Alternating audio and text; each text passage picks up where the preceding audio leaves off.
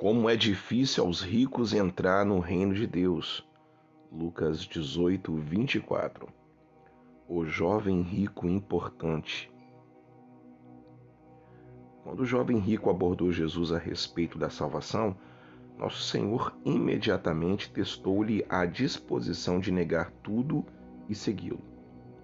Venda tudo o que você possui e dê o dinheiro aos pobres, e você terá um tesouro nos céus. Depois venha e siga-me. Lucas 18, 22.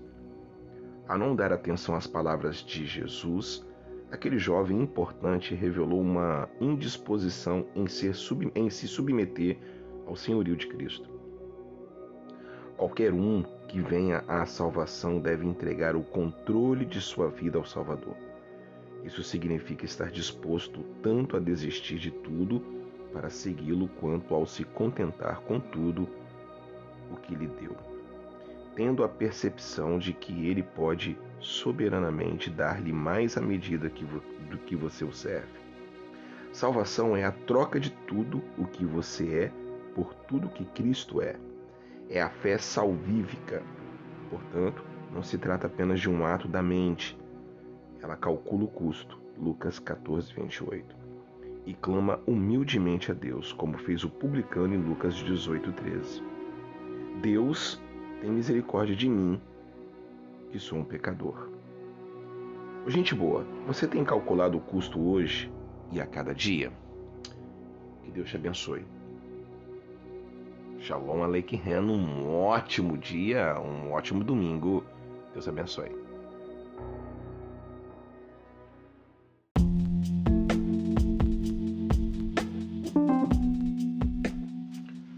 A não ser que vocês se convertam e se tornem como crianças, jamais entrarão no reino dos céus. Mateus 18:3. Ô, gente boa, hoje é dia 7 de agosto e eu quero falar sobre dependência infantil. Neste episódio 218, eu começo dizendo que ao falar da salvação genuína, Jesus fez uma pertinente comparação com as características das crianças pequenas. Bom, para ser salvo, você deve vir a Cristo com a atitude e a dependência de uma criancinha. Simples, vulnerável, confiante, sincera, despretensiosa e sem ambição. Não é que as crianças não tenham pecado, mas elas são ingênuas e despre despretensiosas dependentes dos outros e livres de reivindicações egoístas de grandeza. Ela se submete aos cuidados de seus pais e de outros entes queridos, confiando neles para lhe satisfazerem todas as necessidades.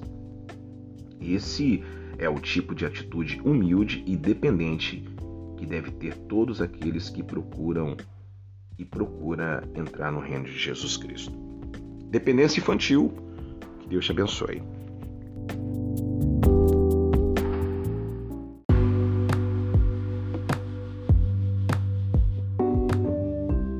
Arrependam-se e creiam nas boas novas. Marcos 1,15.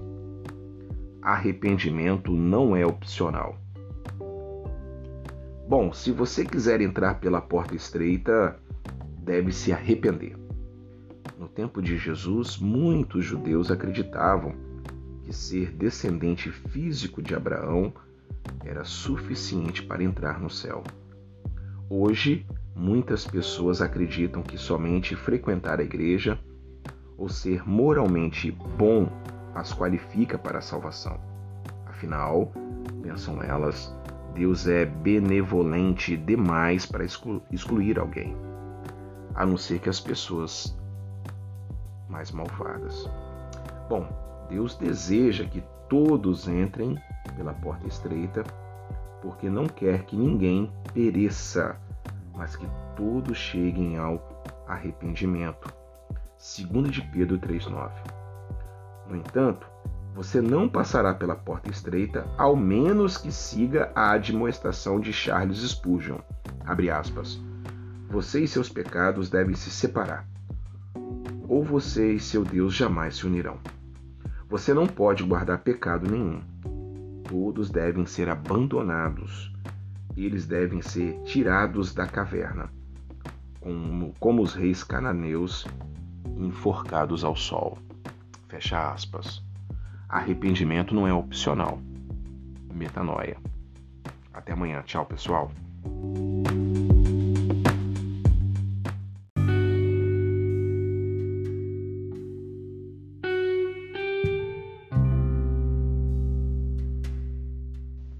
Assim também a fé, por si só, se não for acompanhada de obras, está morta. Tiago 2,17. Olá, gente boa! Hoje é dia 9 de agosto. Vida de arrependimento. Se você se afastou dos pecados e se voltou para o caminho divino de justiça, viverá uma vida transformada. O tema de 1 de João é uma pessoa verdadeiramente redimida, demonstrará uma vida verdadeiramente transformada. Se alguém obedece a sua palavra, nele o verdadeiro amor de Deus está aperfeiçoado, e desta forma sabemos que estamos nele. Aquele que afirma que permanece nele deve andar como ele andou. 1 de João 2, 5 e 6. Bom, os que ensinam que arrependimento é viver de modo penitente não são da parte necessários do Evangelho não estão apresentando o evangelho oferecido por Jesus. O evangelho de autossatisfação e justiça própria é do mundo e não é de Deus. Até amanhã, pessoal. Vida de arrependimento.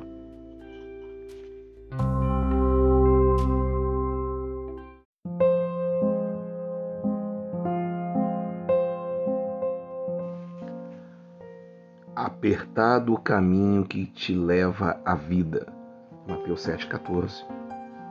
O caminho estreito. A porta estreita para a salvação leva ao caminho correspondente estreito do viver em retidão. Em contraste, a ampla porta para a condenação conduz ao amplo caminho do viver negligente e injusto. Certa vez, um caribenho escolheu o islamismo em vez do cristianismo, porque, para ele, o Islã é um caminho amplo e nobre. Há espaço para um homem e seus pecados. O caminho de Cristo é estreito demais. Infelizmente, muitos cristãos professos não veem essa questão de modo tão claro quanto este muçulmano. Eles não entendem ou não aceitam a definição de Jesus sobre o caminho estreito ser o caminho difícil e exigente. Essa é a vida de abnegação e esforço intenso. Bom, caso a esteja vivendo, a ordem é: combata o bom combate da fé, tome posse da vida eterna para a qual você foi chamado. 1 de Timóteo 6,12. O caminho estreito na série Encruzilhadas e amanhã eu prometo voltar se Deus assim permitir. Tchau, pessoal!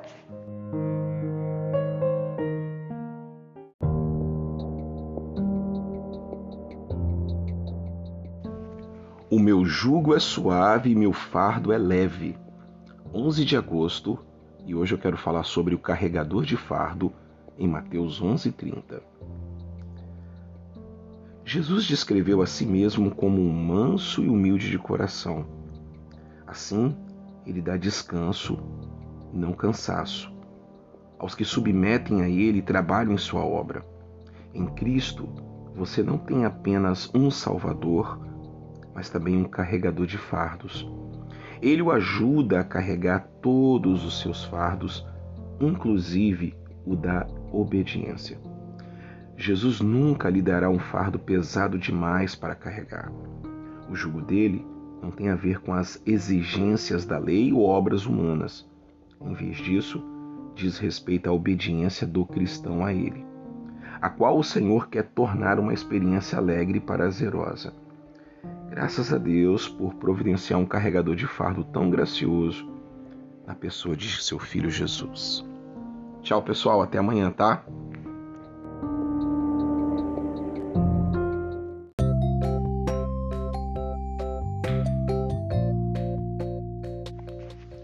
Qual de vocês, se quiser construir uma torre, primeiro não se assenta e calcula o preço?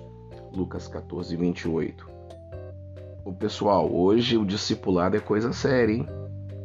12 de agosto. Série Encruzilhada Podcast Devarim. Não há nada que você possa pagar para ganhar a salvação. Contudo, viver para Cristo é uma questão, de, é uma questão muito séria de discipulado. Ser cristão significa se apoiar no poder de Cristo, não no seu próprio, e estar disposto a abrir mão de seu caminho pelo dele. Ser cristão pode significar enfrentar perseguição, ridicularização e tribulação. Jesus avisou os discípulos de antemão: se me perseguirem, também vão perseguir vocês. João 15, 20. No entanto, com sua advertência sobre o custo do discipulado, o Senhor prometeu que o coração dos discípulos se alegraria. Isso mesmo. E que ninguém lhes tirará essa alegria. João 16, 22. Ele também disse a seus seguidores: Tenham ânimo, eu venci o mundo. João 16, 33. Você não escapará das dificuldades do discipulado, mas Jesus lhe capacitará a lidar com elas. O discipulado é coisa muito séria. Permaneça nessa pegada aí, viu? E tamo junto. Shabbat Shalom. Tchau, pessoal.